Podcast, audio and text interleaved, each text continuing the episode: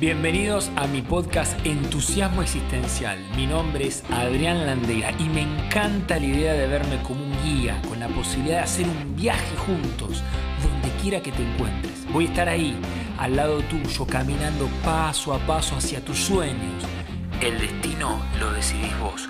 Yo llevo las herramientas, las técnicas y sobre todo el entusiasmo por si se presenta alguna dificultad. Vamos, que el viaje está a punto de comenzar.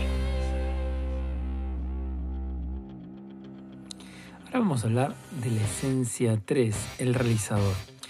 Y son aquellas personas que tienen una gran pasión por la acción y necesitan el movimiento permanente. Son productivos y exitosos y evitan el tan temido fracaso. Siempre tienen en mente algún proyecto y en cada situación encuentran oportunidades para hacer negocios son competentes y grandes motivadores para los demás, ya que focalizan toda su energía hacia sus metas y objetivos.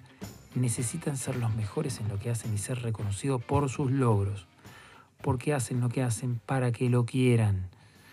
Confunden el ser con el hacer.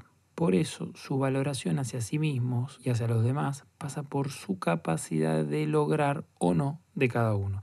Les cuesta parar y estar suelen sentir que les falta tiempo para poder hacer más cosas.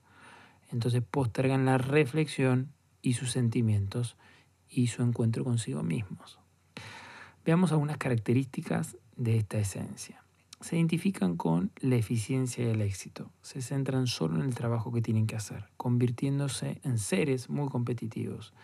Aspiran a hacer mejor. Se sienten bien si son competentes, efectivos, exitosos. La imagen propia que tienen de sí mismos es logro lo que me propongo. Creo que es bueno porque estoy empeñado en ser exitoso. El vicio, la pasión, es la mentira. Engañan para poder lograr sus objetivos, porque el fin justifica los medios. Una típica frase que aplicaría esta esencia. La característica positiva de esta esencia es que son seguros de sí mismos, autoestima, ¿sí? una alta autoestima, una autoestima bastante apuntalada y una característica negativa pueden ser muy ególatras y hostiles. La riqueza y misión que tienen esta esencia es tener metas y objetivos, digamos, claros y deben aprender a reconocer que pueden fracasar. Evitan, por lo tanto, el fracaso. Consideran que son aprobados según la imagen de eficacia que transmiten. Les molesta le molesta su propio fracaso y también el de los demás, ya que cree que siempre se puede hacer algo más. El mecanismo de defensa de estas esencias es la identificación. Evitan conectarse con su interior dejándose absorber por sus actividades. Y la trampa en la que caen es el autoengaño y la vanidad. Entonces, fíjate vos, el circuito es el siguiente. Lo que evitan, que es el tan temido fracaso, genera un mecanismo de defensa que es la identificación.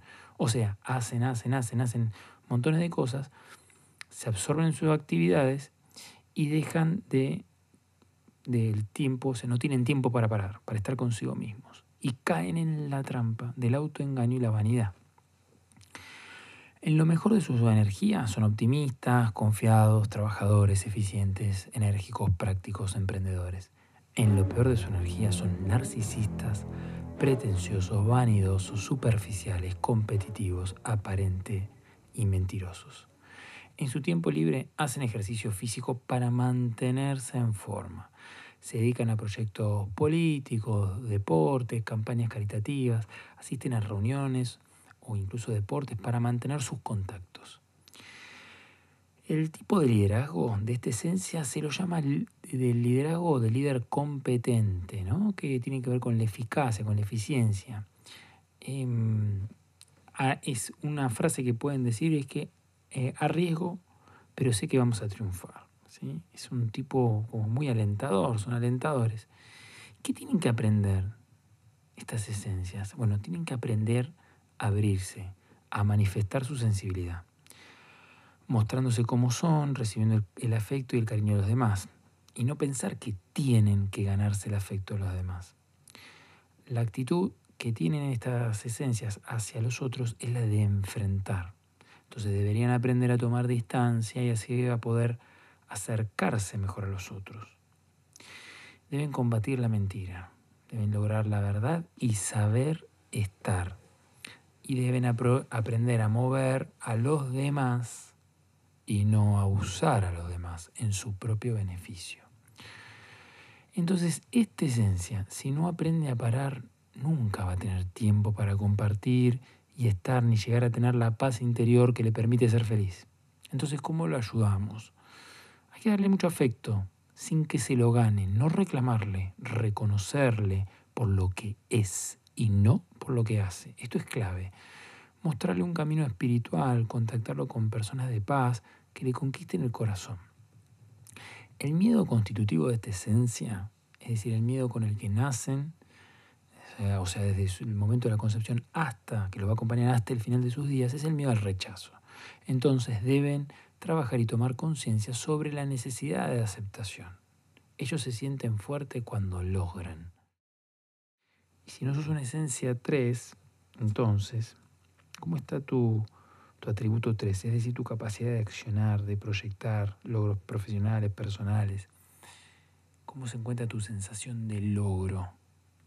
El dilema de esta esencia, el dilema no es algo, digamos, ni bueno ni malo, tiene como su lado positivo y negativo, con algo que van a convivir. El lado negativo del dilema es vivir para el afuera, vivir para la exterioridad. El afuera está abierto en abanico. Significa hacer de todo, no descartar ninguna alternativa, sino estar pendiente, divertirse, pasar lo mejor posible. Por eso tienden a la dispersión. El lado positivo del dilema es desde la profundidad salir a la exterioridad, ir adentro, nutrirse internamente y de la profundidad salir a la acción.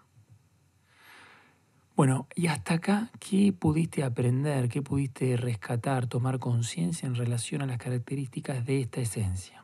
Más allá de que seas o no una esencia 3, ¿qué atributos, qué podés aprender de las características de esta esencia que se ven reflejadas hoy en tu vida, que tienen que vinculación con el hacer, con el éxito, con la posibilidad de concretar.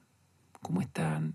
¿Cómo estás en ese dominio de alcanzar, de lograr, la sensación de logros personales, materiales, lo que fuera que estés queriendo alcanzar? Gracias por compartir hasta acá. Este episodio ha finalizado. Gracias por acompañarme y estar presente. ¿Y de qué manera crees que este contenido podrá mejorar tu vida? Recuerda que aquello que no pones en práctica, que experimentas, rápidamente lo olvidas. Si te ha gustado lo compartido, puedes suscribirte a mi canal de YouTube, Facebook o en Instagram en adrián.landeira para que sigamos conectados, compartiendo, en definitiva, más cerca. ¿Te imaginas si coincidimos en una conversación? Gracias.